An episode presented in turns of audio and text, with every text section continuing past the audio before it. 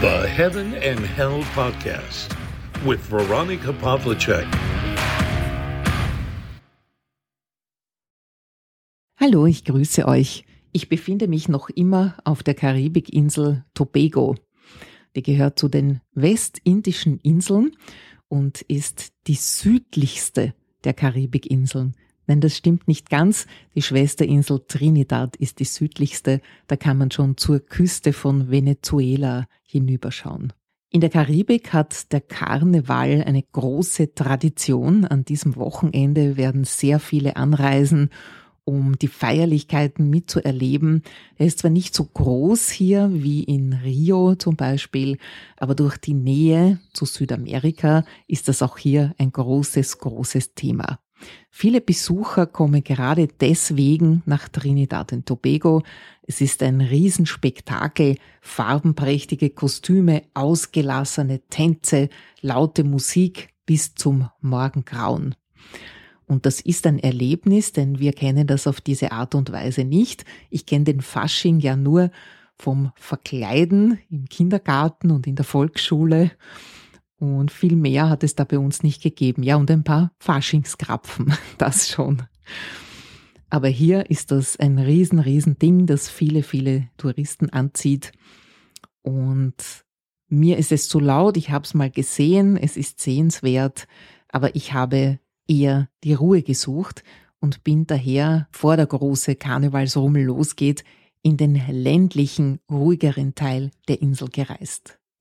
Hier werde ich vom Rauschen des Meeres geweckt und ich habe direkten Zugang zu meinem geliebten Regenwald, wo ich zu dem einen oder anderen Wasserfall wandern kann.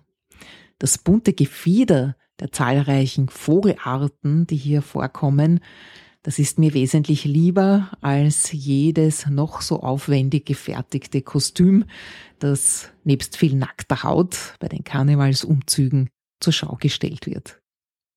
In diesem Jahr regnet es viel mehr als sonst.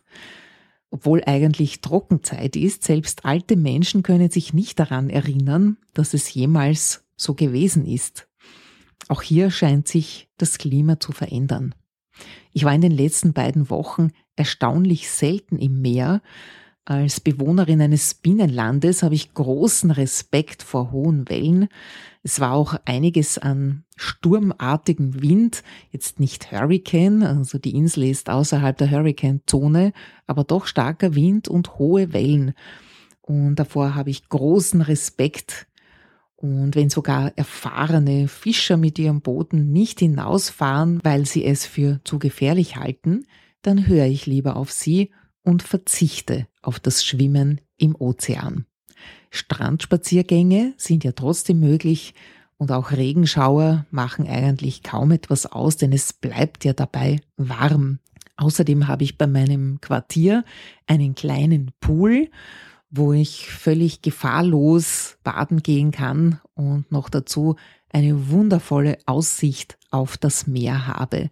Und das habe ich die letzten Tage sehr genossen, dass ich trotzdem die Möglichkeit hatte, zumindest ins Wasser zu gehen und die Aussicht auf Berge, Wälder und Ozean zu genießen. In diesem Teil der Insel sind deutlich weniger Touristen unterwegs.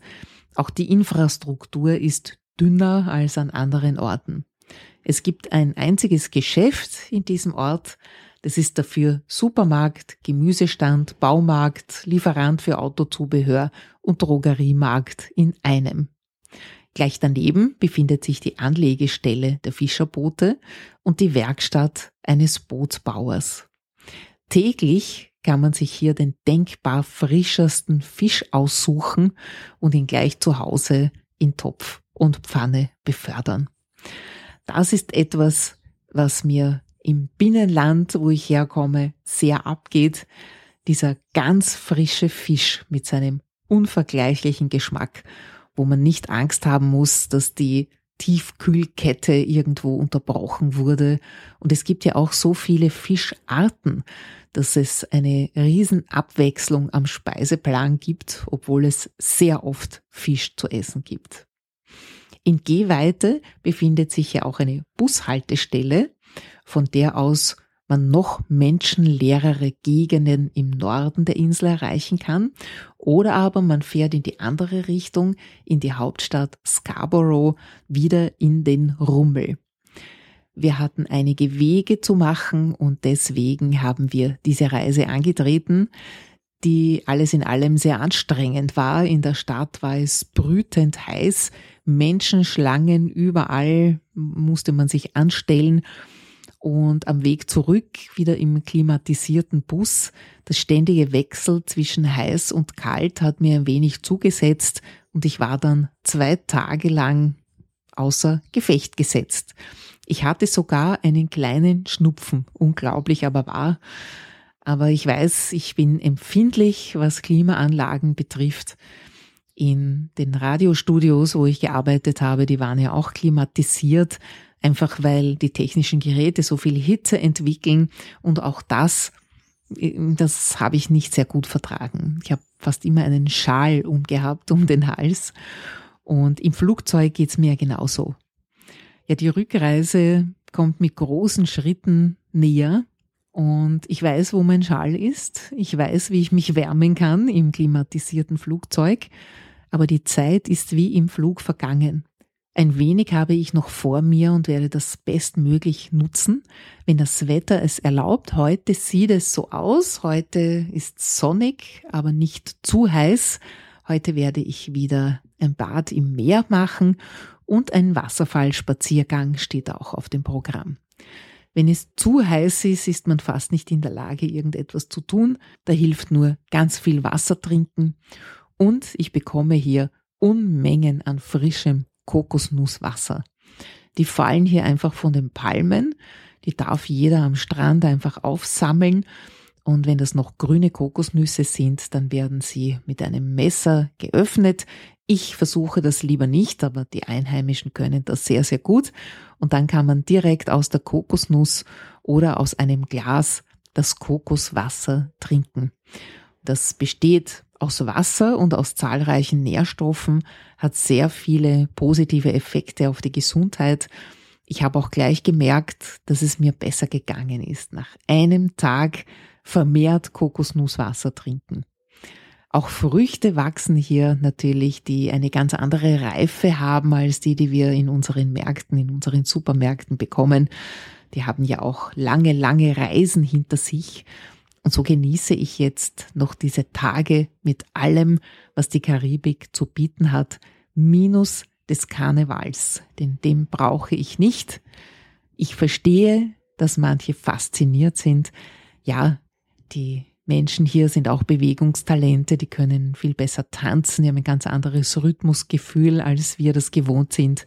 Aber ich schätze hier am meisten die Natur und die Ruhe, die ja in Wahrheit keine Ruhe ist, denn das Rauschen des Meeres ist zwar beruhigend, aber ist doch ein Geräusch. Die eine oder andere Woche werde ich mich noch von hier aus melden und dir einen kleinen Lagebericht geben, was sich so tut. Dann werde ich den langen Flug nach Hause antreten.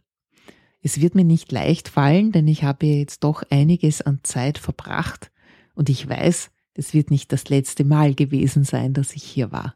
In der Zwischenzeit genieße ich noch alles, was die Insel hier zu bieten hat.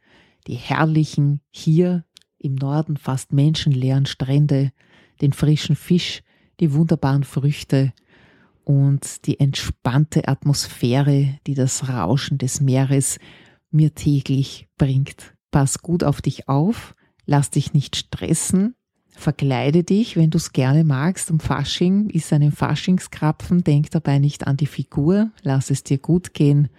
Und ich schicke dir schöne Grüße aus Tobago.